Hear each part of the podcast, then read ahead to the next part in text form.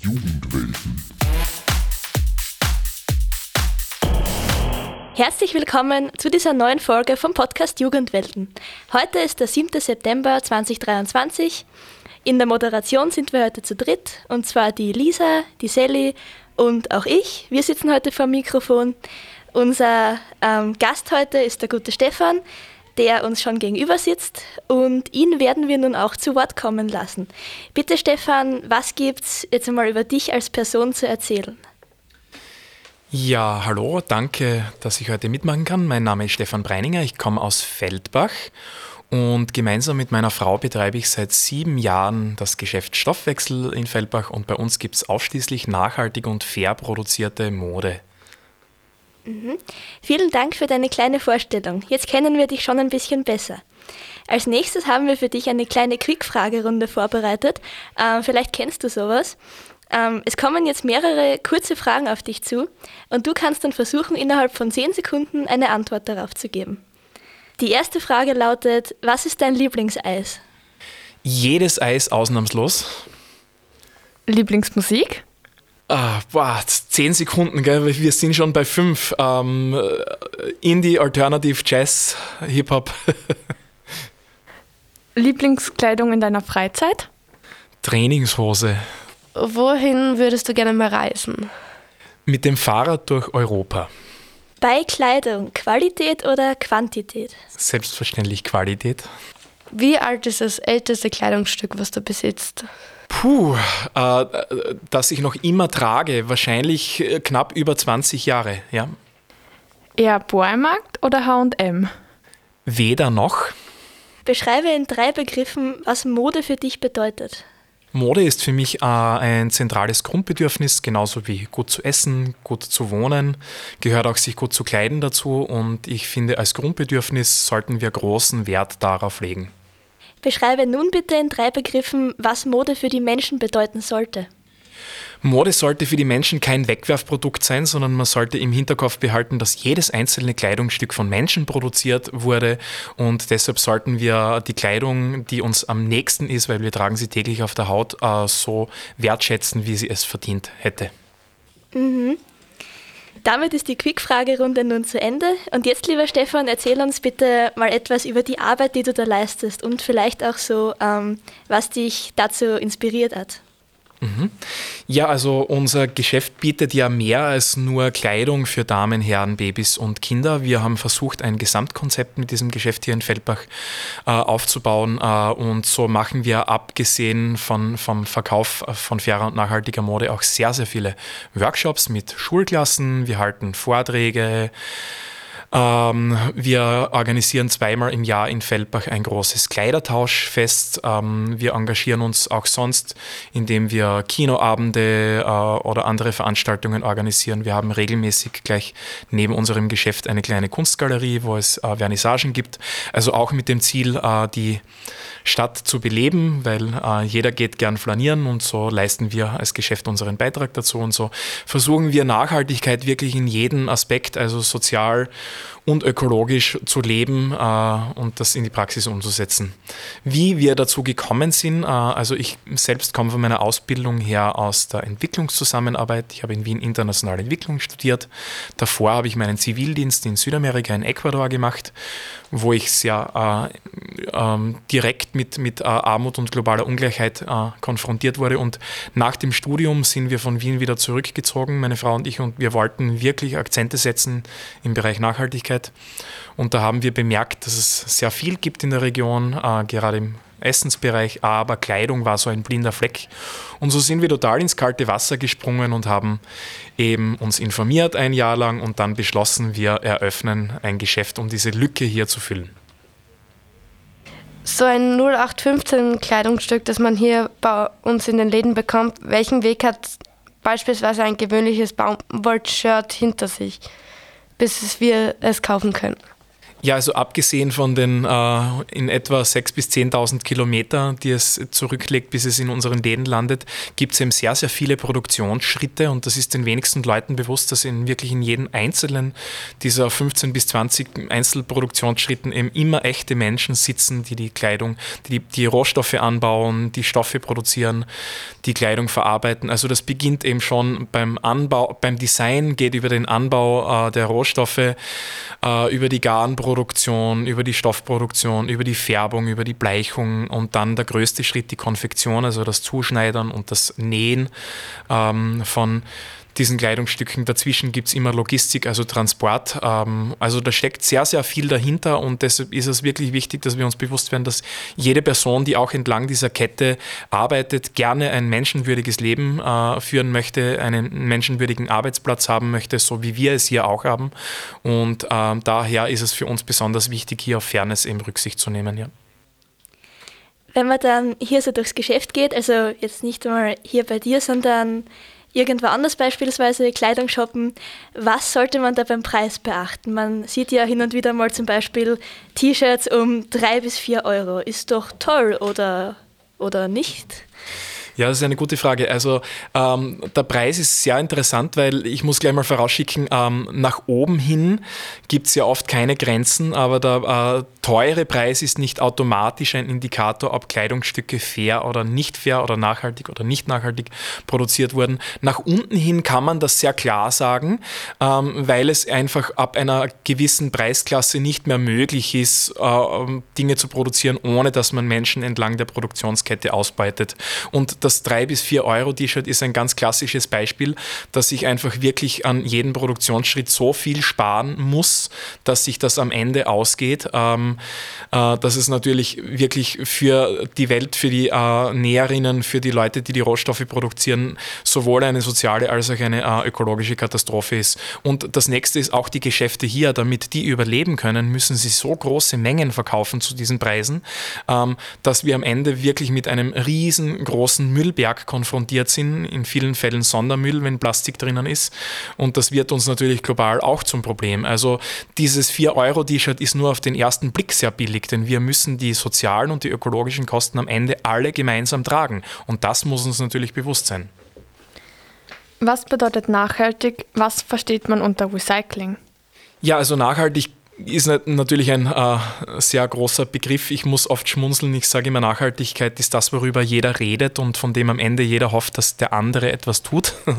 ähm, aber grundsätzlich äh, ist es eben so, dass es auch nicht 0 und 100 gibt. Also jeder sollte versuchen, in dem Bereich ähm, das Beste zu machen. Also in, in, in seinem eigenen Wirkungsbereich zu schauen, dass er so gut wie möglich handelt für die Menschen und für die Umwelt. Das bedeutet für mich Nachhaltigkeit, sich einfach auf diesen Weg zu begeben.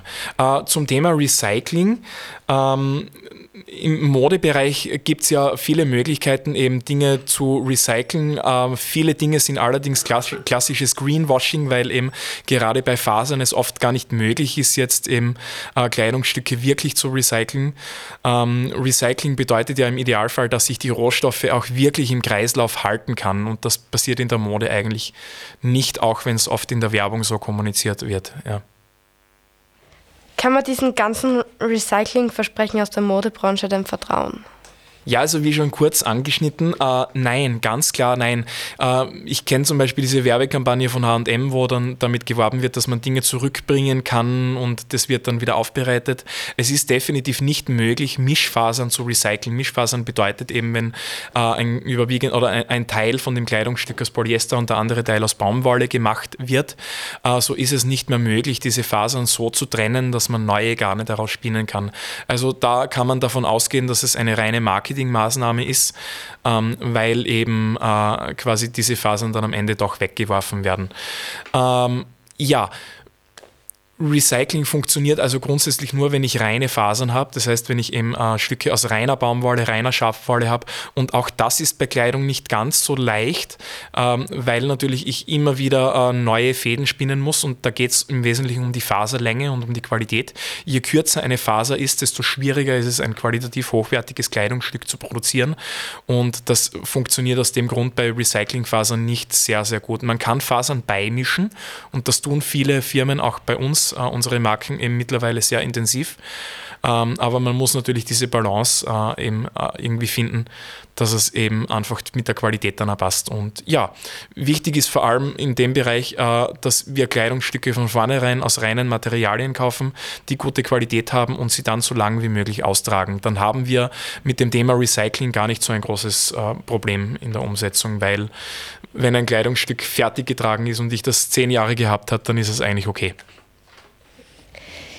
Ist die Qualität so von Marken-T-Shirts besser als von No-Names-T-Shirt oder ist das gleich oder keine Ahnung? Nein, sie ist definitiv nicht besser. Also bei vielen Marken äh, zahlt man einfach für die Marke. Ich habe gehört von Diesel Jeans um 160 Euro, die nach drei Monaten Löcher bekommen haben. Äh, also es gibt auch im Modebereich sowas wie geplante Obsoleszenz. Das heißt, dass es geplant ist, dass ein Kleidungsstück nach einer Zeit kaputt wird. Das muss so sein, weil man ja neue Dinge kaufen muss. Man kann aber auch Kleidungsstücke so produzieren, dass sie ewig halten. Ja, also das funktioniert. Äh, und das hat aber nichts mit Marke oder Nicht-Marke zu tun. Das muss eine Marke wollen. Und ähm, ja, es vielleicht ein interessantes Beispiel. Ähm, der reichst, zweitreichste Mann Europas, äh, Armancio Adega, ist der Chef von Indidex. Da gehört Zara dazu. Ähm, ja, da zahlt man schon einen guten Preis, trotzdem wird das Stück dann recht schnell kaputt, man kauft es wieder, produziert wird es so wie bei Primark äh, und die Gewinne landen dann bei einer Person, die unendlich reich geworden ist. Also so funktioniert die Modeindustrie und da ist natürlich ja die Qualität nicht unbedingt etwas, was von Marken gewollt wird, weil man will, dass die Leute neue Sachen kaufen. Modeindustrie und Umwelt, verträgt sich das miteinander? Ja, wir beweisen ja, dass es sich verträgt. Ähm, leider ist es so, dass eben 99 Prozent der produzierten Mode eben nicht unter diesen Standards produziert wurden. Das heißt, in der Realität verträgt sich's nicht. Ähm, man kann das vielleicht in Zahlen gießen. Die Modeindustrie ist global nach der Ölindustrie die zweitgrößte Verschmutzungsindustrie. Sie ist auch gleichzeitig eben die arbeitsintensivste Industrie der Welt. Also es gibt keinen Bereich, wo so viele Menschen tätig sind auf der Welt wie im Modebereich. Ähm, mit all den sozialen Auswirkungen bei 13 Cent in der Stunde, die eine Näherin bekommt für ihre Arbeit. Ähm, also es verträgt sich in der Realität tatsächlich nicht und ich würde mir eben wünschen, ähm, dass es eben Gesetzgebungen gibt, die auch Marken dazu verpflichten, auf Umweltstandards und auf soziale Standards Rücksicht zu nehmen, so wie wir es mit unserem Geschäft bereits vorleben. Was ist deine Meinung zu Fast Fashion? Und wie sieht für dich die Zukunft von Fast Fashion aus? Ja, also natürlich ist meine Meinung keine gute über Fast Fashion, weil Fast Fashion eigentlich die Probleme, die wir im Moment im Modebereich haben, überhaupt erst geschaffen haben. Und das ist ja interessant. Also ähm, ich kenne das von meiner frühen Jugend noch ihr nicht mehr. Das ist äh, ein großer Alterssprung, denn Fast Fashion gibt es eigentlich erst seit 20 Jahren. HM war ein Vorreiter in diesem Bereich. Äh, und davor hat eine Jean umgerechnet zwischen 50 und 80 Euro gekostet. Wenn man das jetzt mit der Inflation heute hochrechnet, dann wären das etwa 100 bis 130 Euro. Das kosten unsere Jeans in etwa heute. Ähm, das bedeutet, in der Zeit vor Fast Fashion wurde quasi sehr wenig ausgebeutet in der Modeindustrie. Danach sind die Preise rasant gefallen, damit die Umwelt- und Sozialstandards. Und äh, ihr wächst heute in einer Generation auf, wo ihr kein anderes Preisniveau kennengelernt habt. Wenn ich heute in meinen Workshops die Schüler frage, wie viel eine Jeans kostet, dann sagen mir alle 20 Euro. Das ist aber erst seit kurzem so. Äh, und jetzt muss ich natürlich die Frage an euch stellen, findet ihr das normal, dieses Preisniveau, weil ihr daran gewöhnt seid oder wenn ich euch diese Geschichte erzähle, vielleicht sogar ein bisschen merkwürdig? Besorgniserregend. Ja. Also wo, da sind wir nämlich bei der Zukunft. Ähm, die Zukunft sollte so sein, dass wir in Zukunft auch einen äh, gerechten Anteil unseres verfügbaren Einkommens für ein Grundbedürfnis Kleidung ausgeben und dafür äh, wirklich darauf achten, dass alle Menschen eben, wie schon erwähnt, ein menschenwürdiges Leben führen können. Das sollte die Zukunft sein. Wir sollten diese 20 Jahre Fast Fashion hinter uns lassen und uns wieder auf dieses Preisniveau begeben, wo Leute auch davon leben können. Hat sich die Qualität der Kleidung deiner Meinung nach mit der Zeit verändert? Also nicht mehr so hochwertig wie früher? Ja, also äh, sie hat sich sehr massiv verändert. Das ist mit der Fast Fashion Bewegung einhergegangen. Man kann das vielleicht an einem guten Beispiel festhalten. Äh, Ghana in Afrika ist eben ein Land, die haben eine lange Tradition mit dem Import von Secondhand-Kleidung. Da sind große Märkte entstanden, wo mit Secondhand-Kleidung gehandelt wird.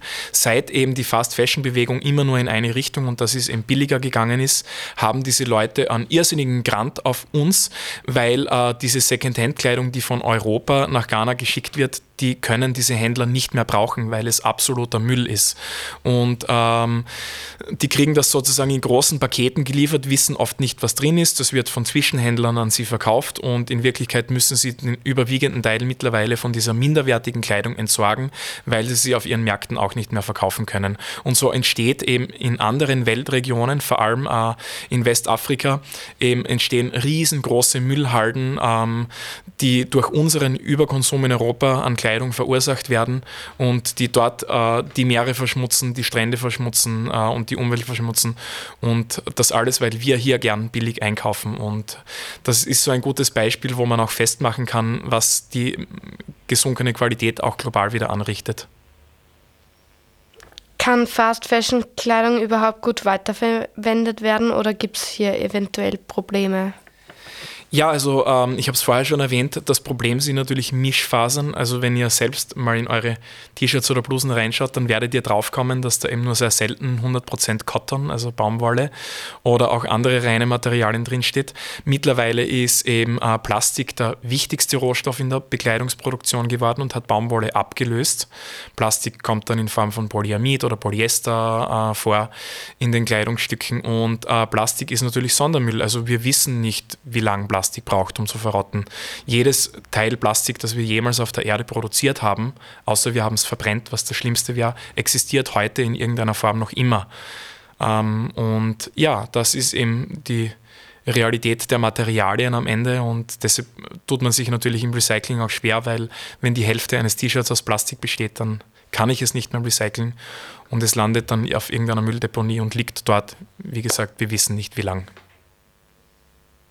Kann Fast Fashion überhaupt jemals nachhaltig sein? Nein. Das ist schnell gegangen. Aber ist, ist klar, ja. Nach den Ausführungen natürlich klar, ja. Mhm. Mhm. Kannst du uns etwas über synthetische Fasern erzählen? Also du hast das vorher eh schon einmal kurz erwähnt. Ähm, was hat es damit auf sich und welche Probleme hängen damit zusammen? Ja, also synthetische Fasern können sowohl gut als auch schlecht sein.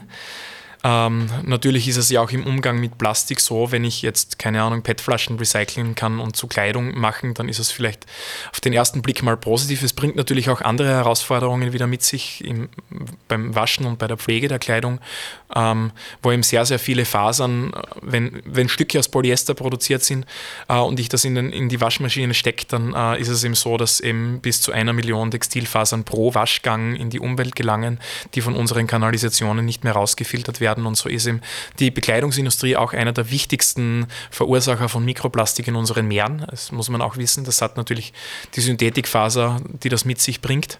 Also ich würde aus dem Grund natürlich immer grundsätzlich Naturfasern empfehlen. Ja.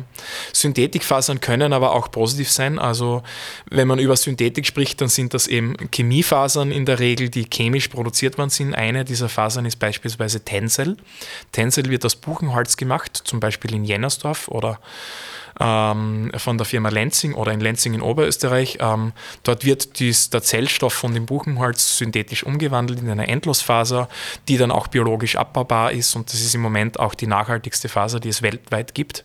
So ist natürlich eine Synthetikfaser äh, auf dem einen Ende der Skala und eine andere auf dem anderen Ende der Skala, was jetzt gut und schlecht betrifft. Ja. Ähm, was macht so häufiges Waschen von Kleidung mit der Umwelt? Ja, also wie schon vorher erwähnt, ähm, häufiges Waschen führt natürlich dazu, dass wir einen Faserabrieb in der Kleidung haben und diese feinen Fasern, die gehen direkt ähm, mit dem Abwasser dann in die Kanalisation und unsere Kanalisation ist oft nicht vorbereitet darauf, das rauszufiltern. Und wenn ich eben Synthetikfasern habe, dann wird das eben äh, quasi über die Flüsse dann wieder in die Meere gespült und landet dort.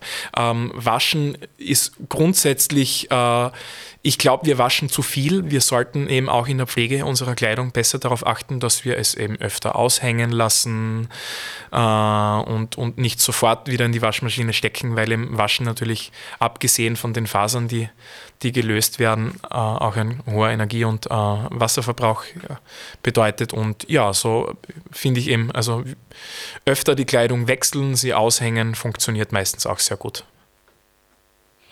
deiner Meinung nach? Wieso ist es immer häufiger attraktiv, wenn jemand ständig neue Kleidung besitzt? Sollten nicht eher jene gelobt und anerkannt werden, die ihre Sachen tragen, bis sie wirklich kaputt gehen? Mhm. Ja, es ist ein grundsätzliches Problem in der Nachhaltigkeitsdiskussion. Es werden die anerkannt, die viel fliegen und ihre Reisen posten. Es werden die anerkannt, die ein großes Auto fahren. Sollten nicht die anerkannt werden, die eigentlich nichts besitzen, nirgends hinreisen, äh, sich einfach ernähren, sich einfach kleiden. Für mich sind die die wahren Helden äh, heute in, bei, angesichts dieser großen globalen Herausforderungen, vor denen wir stehen. Aber natürlich leben wir heute in einer Welt, äh, wo gerade ihr in eurer Generation unter einem sehr großen Konkurrenzdruck steht. Auch mh, mm, bedingt durch die sozialen Medien, wo ständig eben jeder äh, zeigt, was er ist und äh, was er macht. Und ich denke einfach, es ist ganz wichtig, dass wir für uns selbst diese Entscheidung treffen, auch so selbstbewusst zu sein und nicht jeden Blödsinn, wo es am Ende auch nur darum geht, dass irgendjemand wahnsinnig viel Geld damit macht, dass wir das mitmachen, sondern dass wir so selbstbewusst sind und sagen, ich bin ich selbst. Ich kann tun, was ich will in dem Bereich und es gibt gewisse Dinge im Leben, die sind mir einfach wichtiger. Mir persönlich ist Natur und Umwelt einfach am aller, aller wichtigsten. Das ist ein Antrieb. Wie ist deine Meinung dazu, wenn zum Beispiel jetzt draußen auf der Straße eine stärkere Frau mit umläuft und aber kurz ein kurzes Level anhat oder so, dass du die verurteilen oder? Na, warum? Das Keine Ahnung, weil heutzutage ja. viele so gehänselt werden oder so, deswegen. Okay. Ja, ich glaube, das ist einfach eine, eine andere Seite derselben Medaille, dass einfach der Konkurrenzdruck so viele ähm, ähm, Facetten annehmen kann und das ist natürlich auch, wie, wie, wie jemand aussieht, ähm, wie er sich kleidet und so weiter. Das sind viele Faktoren und ich finde das einfach wahnsinnig unfair, weil ähm, man wird geboren in ein Land, des Arm ist oder in das Reich ist. Man wird geboren in einer Familie, die Bildung hat oder nicht Bildung hat. Man wird schön oder schier geboren. Und alles definiert in Wirklichkeit, welchen Lebensweg wir gehen. Und ich denke, wir müssen irgendwann uns verabschieden von diesem Denken, dass das irgendein Kriterium sein sollte, ob wir ein gutes oder schlechtes Leben führen. Und ähm, da geht es auch um den Körper. Wir können nicht raus aus unserer Haut und das darf uns nie im Leben diskriminieren. Es ist ganz was Zentrales und Wesentliches. Was hältst du von Modeinfluencern? Welchen Einfluss haben sie und nutzen sie ihre Reichweite überhaupt korrekt? Ja, Modeinfluencer sind heute die wichtigsten Werbeträger im Modebereich und es ist natürlich absurd, weil äh, viele Menschen ja nicht ganz klar unterscheiden können, ob das jetzt eben Werbung ist oder nicht Werbung. Man meint, das sind sowas wie gute Freunde, die eben zeigen, wie man gut lebt tatsächlicherweise kriegen die ja für jedes Posting unendlich viel Geld und das ist natürlich ja eine riesengroße Markt, äh, Macht, die diese Leute haben und auf der anderen Seite auch eine Ohnmacht, weil sie ja auch nicht einfach entscheiden können, was sie bewerben. Sie bekommen ja von den zahlungskräftigen Firmen dafür Geld für das, was sie machen. Aber ich würde mir natürlich wünschen, dass ab und zu mehr Influencer ihre Macht nutzen würden, ihre Reichweite, um auch Themen äh, zu kommunizieren, die jetzt nicht unbedingt immer in die eine Richtung gehen und das ist eben mehr zu kaufen, mehr Umwelt zu zerstören, mehr auszubeuten. Und ich kenne nur sehr wenige Influencer, die das tatsächlich ernst nehmen, ja, leider, ja. Hast du irgendwelche Wünsche an die Politik, auch für dein Geschäft jetzt? Mhm. Ja, ich würde mir wirklich wünschen, dass eben, wie grundsätzlich im, im Nachhaltigkeitsbereich, dass ein bisschen diese Kluft zwischen Anspruch und Wirklichkeit, zwischen dem, was Leute sagen und wie sie handeln, ein bisschen mehr geschlossen wird. Eben, es wird sehr, sehr viel über Nachhaltigkeit geredet, sowohl auf individueller Ebene als auch auf politischer. Und ich finde, es wäre wirklich Zeit, äh, die Sache ernst zu nehmen und äh, unser Steuersystem, die Entscheidungen, die wir in der Politik treffen, in eine Richtung zu lenken mittlerweile. Äh, und eben vielleicht auch jetzt für unser Geschäft ein bisschen den Fokus darauf zu lenken, Betriebe zu unterstützen, die sich ehrlich für Nachhaltigkeit und für Soziales einsetzen. Da gibt es leider sehr wenig. Es ist unsere traurige Erfahrung mit der Wirtschaftskammer auch, äh, dass Nachhaltigkeit ist kein Thema. Also zumindest nicht ernsthaft. Was können wir Konsumenten und Konsumentinnen tun, um mit beruhigtem Gewissen Kleidung zu shoppen? Ja, also ich bin grundsätzlich mal der Meinung, dass man nicht alle Last auf die Konsumenten abladen sollte, aber man soll sie auch nicht aus der Verantwortung nehmen, denn ich finde, es gibt, man kann das so als Dreieck zeichnen. Es gibt einerseits die Wirtschaft, die eine Verantwortung hat, es gibt die Politik, die eine Verantwortung hat und natürlich auch die Konsumenten. Und diese Bereiche bedingen sich gegenseitig. Wenn viele Leute sich in ihrem Konsum entscheiden für nachhaltige Kleidung oder für biologisches Essen, dann gibt es natürlich auch mehr Betriebe, die sich trauen würden, äh, solche Sachen in ihr Sortiment zu nehmen. Also was kann man als Konsument tun? Ja, man kann grundsätzlich mal weniger einkaufen und auf Qualität schauen. Und wenn man das macht, dann bleibt einem meistens auch ein bisschen mehr Geld in der Geldbörse übrig.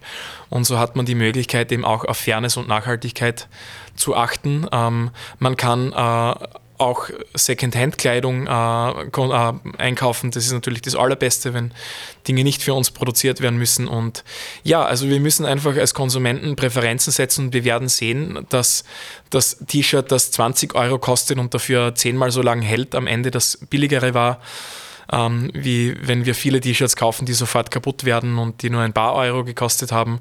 Und so macht uns nachhaltiger Konsum nicht nur individuell äh, auch reicher, sondern auch als globale Gesellschaft. Und das ist eben so wesentlicher, dass wir uns das immer im Hinterkopf behalten. Billig einkaufen ist für uns gemeinsam eine Riesenkatastrophe. Also Qualität, Fairness, ähm, Secondhand, das ist im Bekleidungsbereich wirklich äh, ganz was Wesentliches, ja. Angenommen, ich habe jetzt bei mir zu Hause den Kleiderschrank ausgemistet und da liegt jetzt ein Haufen Gewand auf dem Boden, den ich nicht mehr möchte, der aber noch in einem guten Zustand ist. Was ist der beste Weg, den ich gehen kann, um das ja, möglichst umweltfreundlich zu ähm, ja, wegzubekommen? Ja. Ja, also was ich nicht empfehlen würde, ist das Ganze zu den Kleidercontainern zu tragen, weil dann geht es eben auf direkten Weg meistens nach Westafrika, wo, wie schon vorher beschrieben, dann wir einfach Müll irgendwo anders hinschicken. Ähm, was ich empfehlen kann, ist natürlich in erster Linie es mal innerhalb der Familie oder innerhalb von Freunden weiterzugeben, zu tauschen. Ähm, oder eben einfach die, gerade in Feldbach die Möglichkeit zu nutzen, äh, aufs Kleidertauschfest zu gehen. Das nächste findet im Oktober statt und dort kann man eben eben diese tolle Kleidung hinbringen und äh, wenn man das wirklich auch schön vorbereitet, zusammengelegt, wenn die Kleidung in Ordnung ist, dann wird diese auch sicher wieder mitgenommen und jemand hat eine riesengroße Freude. Man kann sich dafür auch gratis wieder neue Stücke machen. Und wenn es sowas in eurem, in eurer Stadt, in eurem Dorf nicht gibt, dann könntet ihr ja mal dran denken, sowas zu organisieren. Wir stehen euch dabei gern zur Seite.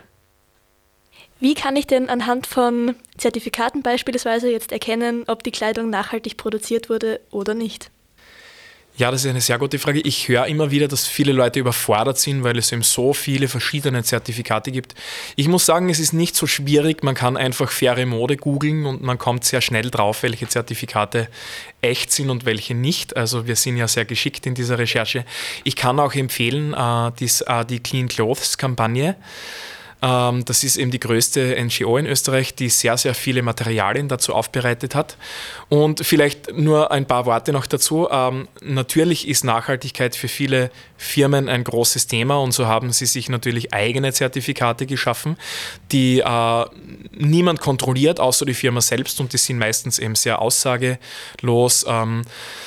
Ja, ähm, das als Beispiel wäre zu nennen Rainforest Alliance von Nestle und McDonald's gemacht oder genau, oder eben, keine Ahnung, ähm, Cotton Made in Africa von Ikea gemacht. Ähm, kontrolliert in Wirklichkeit niemand, man weiß dann am Ende auch, was dahinter steckt, das ist meistens gar nichts.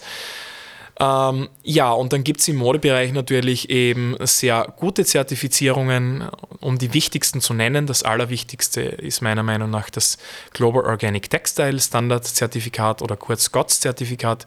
Das berücksichtigt eben sowohl soziale als auch ökologische Faktoren entlang der gesamten Produktionskette. Das zweite Wichtige ist eben die Fairware Foundation. Da geht es um die sozialen Aspekte in der Produktion. Uh, Fairtrade ist sehr, sehr wichtig, vor allem in der Rohstoffproduktion.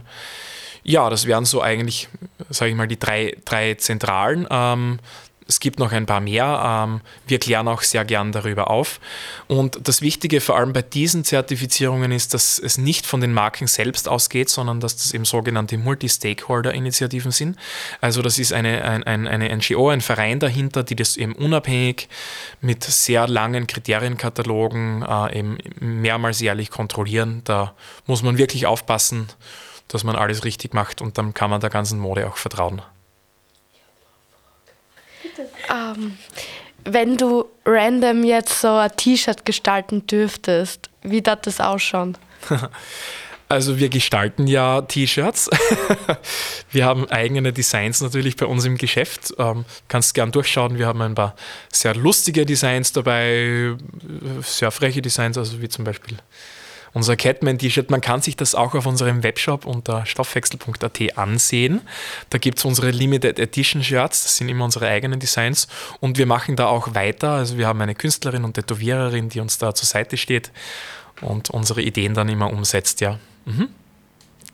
Gerade Tierwolle steht ja immer wieder in der Kritik von Peter und so. Thema Schafwolle, Merino-Wolle sowieso. Und auch die Baumwolle soll ja ein ziemliches Problem sein, gerade in der Türkei oder so, mit dem Grundwasser, weil es halt ziemlich viel Wasser zieht. Was für eine Faser empfiehlst du? Ja, also ähm, Schafwolle ist jetzt nicht per se schlecht. Wir haben ja lange Tradition in Österreich auch Lodenstoffe zu produzieren und das sind meistens Stücke, die halten ein ganzes Leben lang. Ähm, ich finde, das wäre dann auch gerechtfertigt, vor allem wenn man dann genau darauf schaut, dass die Wolle äh, molesingfrei ist, äh, wo sie herkommt, unter welchen Umständen die Schafe dort leben, weil ja eben gerade Landwirtschaft ja dann doch auch äh, Kulturlandschaften prägt. Also ich glaube, den Blick auf Schafwolle muss man sehr differenziert führen.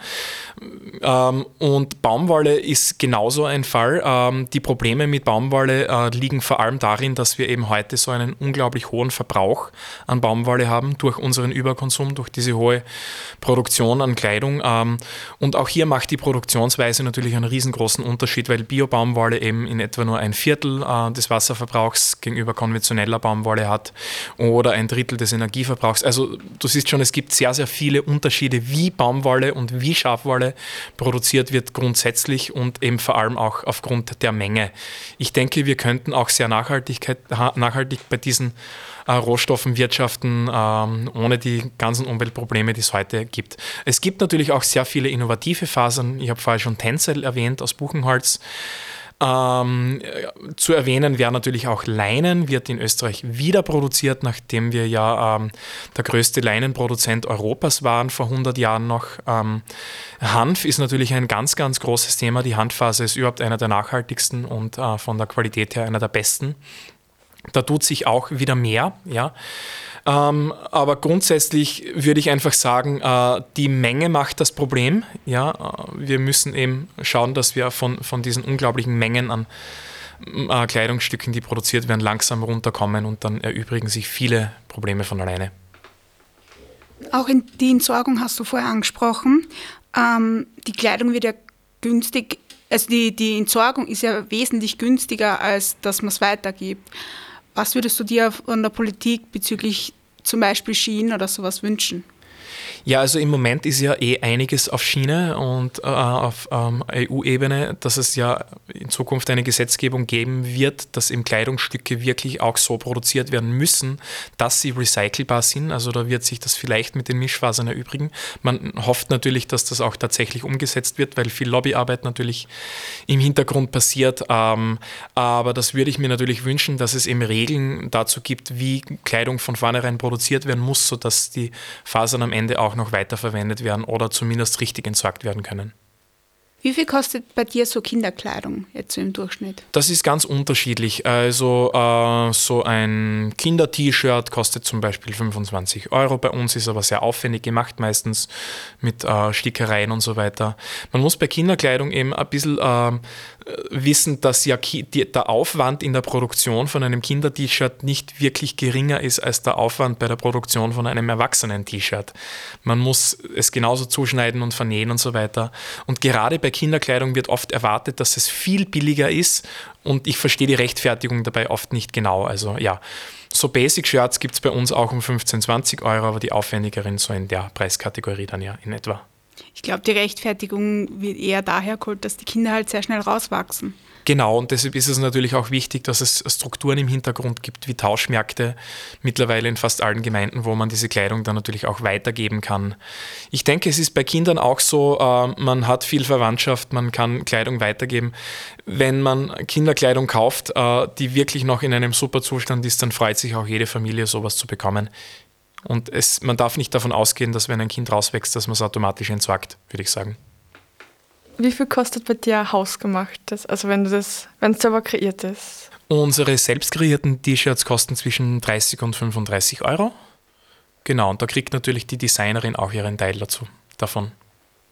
Und dann noch eine Frage, da du ja auch eigene Designs machst, könnte man jetzt auch zum Beispiel so Podcast-T-Shirts machen bei dir? Natürlich, also wir arbeiten sehr häufig zusammen mit äh, Unternehmen, mit Vereinen oder eben mit Gemeinden, äh, die eben Druckaufträge bei uns machen, die werden hochwertig SIP bedruckt und sowas kann ich euch natürlich anbieten, sehr gerne. Ihr werdet begeistert sein über die Qualität. deine Designs sind ja Unikate. Was würdest du jetzt tun, wenn zum Beispiel Shein herkommt und das repliziert, also ihre eigene Marke draus macht?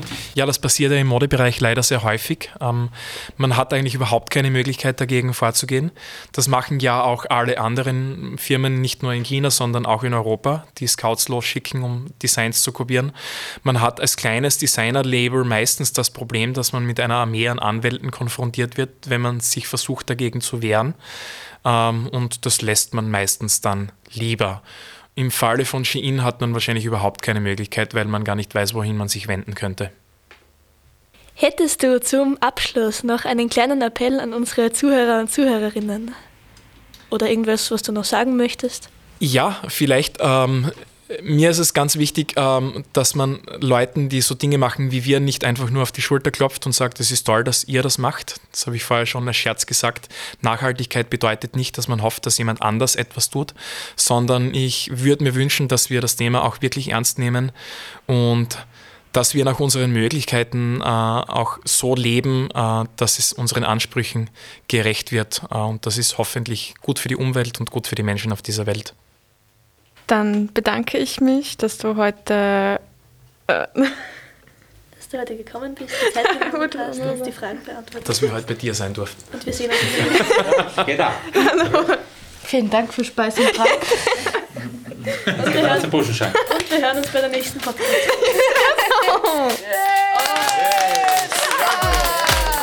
Falls es euch gefallen hat, freuen wir uns über ein Like, Kommentar oder ein Abo von dir.